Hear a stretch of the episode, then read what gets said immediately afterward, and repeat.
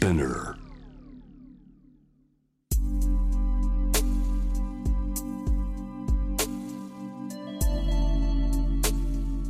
眠らない街六本木。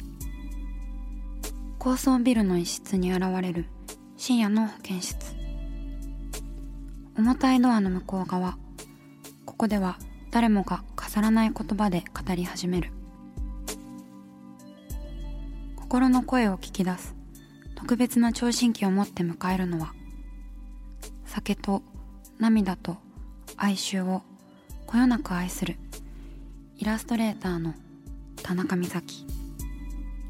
恋仕事家族。そして性のこと。一人一人で違う。体と心のカルテ。J-WAVE ミッドナイトチャイム。ようこそ深夜の保健室へ。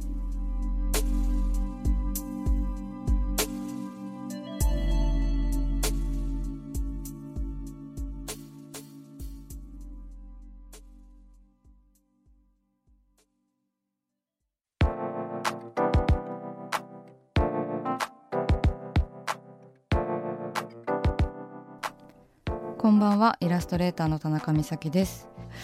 あのゲストをねお迎えしております。ご紹介しします。モデルアーティストの酒井いぶきさんです。こんばんは、酒は。井いぶきです。こんばんは。めっちゃ言ってくれた名前。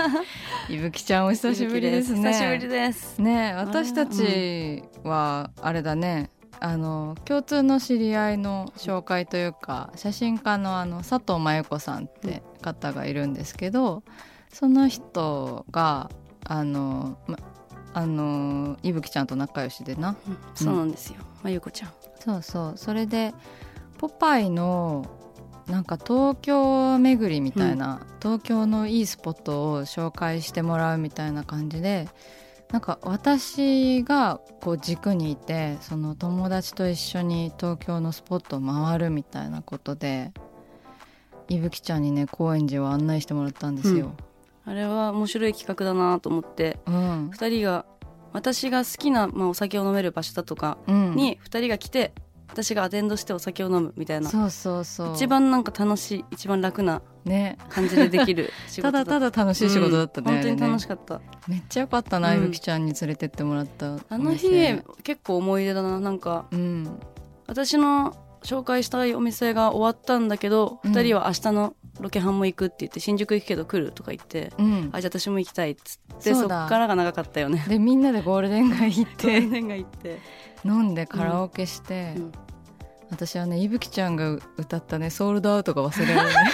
ずっと忘れられない。やばいソールドアウトね。あんなにソールドアウト完璧に歌える人はもういないよ、そう私ソールドアウトはあの生まれて初めて行ったライブソールドアウトなんだよな、小学生の時。そうなんだ。お母さんがめちゃくちゃファンで。でなんかソールドアウトのファンクラブって SO クルーっていうのがあるんだけど それのお母さん一桁台とかなの。やば。ファンファンナンバー。早いね。どんなに狭いライブハウスとかでうん。ファンイベントとかやっても絶対行けるみたいな人すで、げえそうそれでやっぱ最初もソールドアウトだったな、母ちゃんもちょっとオタク気質なんだね。結構お母さんはマニアックなだけでめっちゃピンポイントで、うんうんうん。なんか音楽が好きっていうかソールドアウトが好きだったりとかあその漫画とかも興味ないけど私んちだけはなんか めっちゃ好きとか。みたいな。結構一点集中型のうん一点集中型。お母さんだったんだ、うん、へえ面白いなそれ。うん、ちょっとそそれは影響ある？なんか。あるな。でお母さんのはお母さんのであってお父さんはもう幅広いもうオタク。知識の量もすごいし、私はゲーム大好きだけどやっぱもうゲームはもう小さい頃からやらせてもらえてたしうん。何でもある。あのゲームのハードはプレイステーションも、まあ、任天堂のものとかも何でもあって、でいいつでもゲームできたし、うん逆にお母さんのめっちゃ好きになっちゃったらとことんみたいな部分うん。とお父さんの幅広いがぶなんか混ざっちゃってるのかうんうん。私は結構広く深くみたいな。最強のオタクじゃねえか。確かに確かに。最強のオタクが爆誕してるじゃねえか。爆誕しちゃったね。すげえ。うん。そっか。なんかこう趣味とのうん。こう付き合い方もこう親を見てるとちょっとあるんだね、影響とかってね。それは結構最近になって、うん。自分のこととかをちゃんと考え直したりとかしてたタイミングでうんなんかまあお父さんとかお母さんとあんまり仲良くないと思ってたけど、うん。うんやっぱりすごい影響されてるなって気づいた時があって、うん。趣味はやっぱお父さんの趣味と同じだしうん。なんだろう昔の写真とか見てるとお母さんの服装とかめっちゃわかるってなるし、うんうん。なんかなんだかんだでその仲良くないで終わらせなくてこう、うん。好きな気持ちがきっとあるのかなみたいな、うん。まあ、難しいんだけどシャイなので。けど、ちょょっとこう照れくさいけどやっぱお父さんの私に影響私がお父さんから影響を受けた部分とかをうん。ちゃんと考えたりとかしたらもうちょっとなんか生きるのが楽になったりとかも。そうだね。すげえ大人じゃん。すごいことじゃん。なかなかできないよね。やっぱこう親と親のことをちゃんとうん。むずいね。認めるとかって、うん。私20代前半とか全然そそう思えてなかった気がする、うんうん。うん難しいよねやっぱり。うんうん難しいと思う、そうだね。なんかいぶきちゃんといえばこうテプラみたいなイメージって今うん。あると思うんだけど、うん。あのテプラのシールを使って、うん。ななんでなんて言えばいいのかな？あれであれうん作品作ってるじゃない。そうね。うんなんかテプラはまあ言ったら印刷機みたいなもんで、うん。でインクリボンが内側にあってまあ、それはプリンターで言ったらインク。うん。うんそれを組み合わせていろんなことができるんだけど、まあ本来は事務用品だからファイルの裏の名前だとかつけるとかっていうのがメインだけど。うん。そう。そして先月7月には X ガールとアートワークでコラボレーションした、ベイビーティーうん。と iPhone ケースがね、うん。発売されたらしいのですが。はいありがたいことに、ねえ、はい。ほんと好きなところとさそうですね。やりやってるよいねや本当にそうなのよ。本当い私いと思う。すごいすごいシンクロしちゃうんだよちゃんと。偉い。それがめっちゃ嬉しい。もちろんうんうん。全部の仕事楽しかったけどやっぱその中でも、あの自分が普段から着てるものだったりとか、うん。そのそういうところとコラボをすることになるっていうのはでもすんごい自然な流れで別になんかオファーがあってだとかこっちから営業かけてとかでもなく、うん。気づいたらみたいなうんことだったりとかもして、そう。ね。すごいなんか正当な仕事の仕方だよね、なんかこういぶきちゃんがすごいまっすぐだから好きなものに。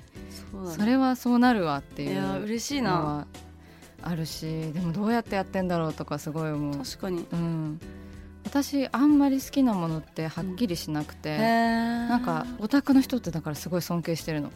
でもそれ私めっちゃわかる全然。私はまあ自分がまあオタクなんだろうなと思うけど、うん。やっぱりその知識量とかとんでもないからみんな。うんなんかそういうところで言うと別に貼ろうとも思わないし、うん。自分の知ってる量だけの量しかやっぱ知らないから。うん。全体的にじゃあ90年代が好きっていうわけでもないよね。そうだね、うん。そこもまた本当に不思議なもんで、うん。なんかめっちゃ言われるのよ。その90年代っぽいとか、うんうんうん。90年代の達人だねとか言われるの。でも本当にあそうっすかと思ってそういうつもりはマジでなくて、うん。うっん。ていうのもまあうん私は97年に生まれたけどうん。その時だとかまあ小学生の時とか、うん。まあ、2000年初期とかも今もめちゃくちゃ言ったら2000年初期のなんかああいううん部分めちゃくちゃ好きだけど、あの時は欲しいもの買ってもらえなかったし、うん。すごく我慢してたから。で品川区出身なんですけどうん。周りの子みんなおもちゃとかいろいろ持っててうんうん。なんかそういうのがなかったからうん。爆発しちゃったのかなみたいな、だからたまたまあの時欲しかったものを今でも欲しいって多分思ってただけで、うん。本当に昔からずっと変わってないから大人だから大人のもの買うとかじゃなくて、うん。あの時買えなかったものぬいぐるみとか集めるのも好きだしうん。なんか本当に子供のまんまだなとか思ったりもする、憧れみたいなのを今収集してるそうかなそんな感じだな、うんで、うん。結局それが自分のセンスうん。その買えなかったからこそ覚えてるなんかあの欲しかった悔しい気持ちとかうんうん。は多分一番なんか印象に残ってて自分の中に。うんうん。でもたまたまそれが2000年初期とかのものだったりするからみんなからすると懐かしいになるのかなみたいな、そうね。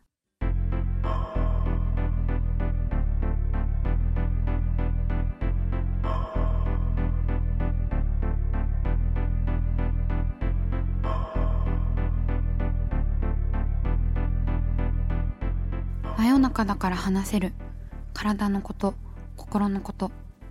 J-WAVE ミッドナイトチャイム。公式サイトとインスタグラムは24時間オープンしています。あなたの悩み番組へのメッセージお寄せください。来週もイラストレーターの田中美咲が深夜の保健室でお待ちしています。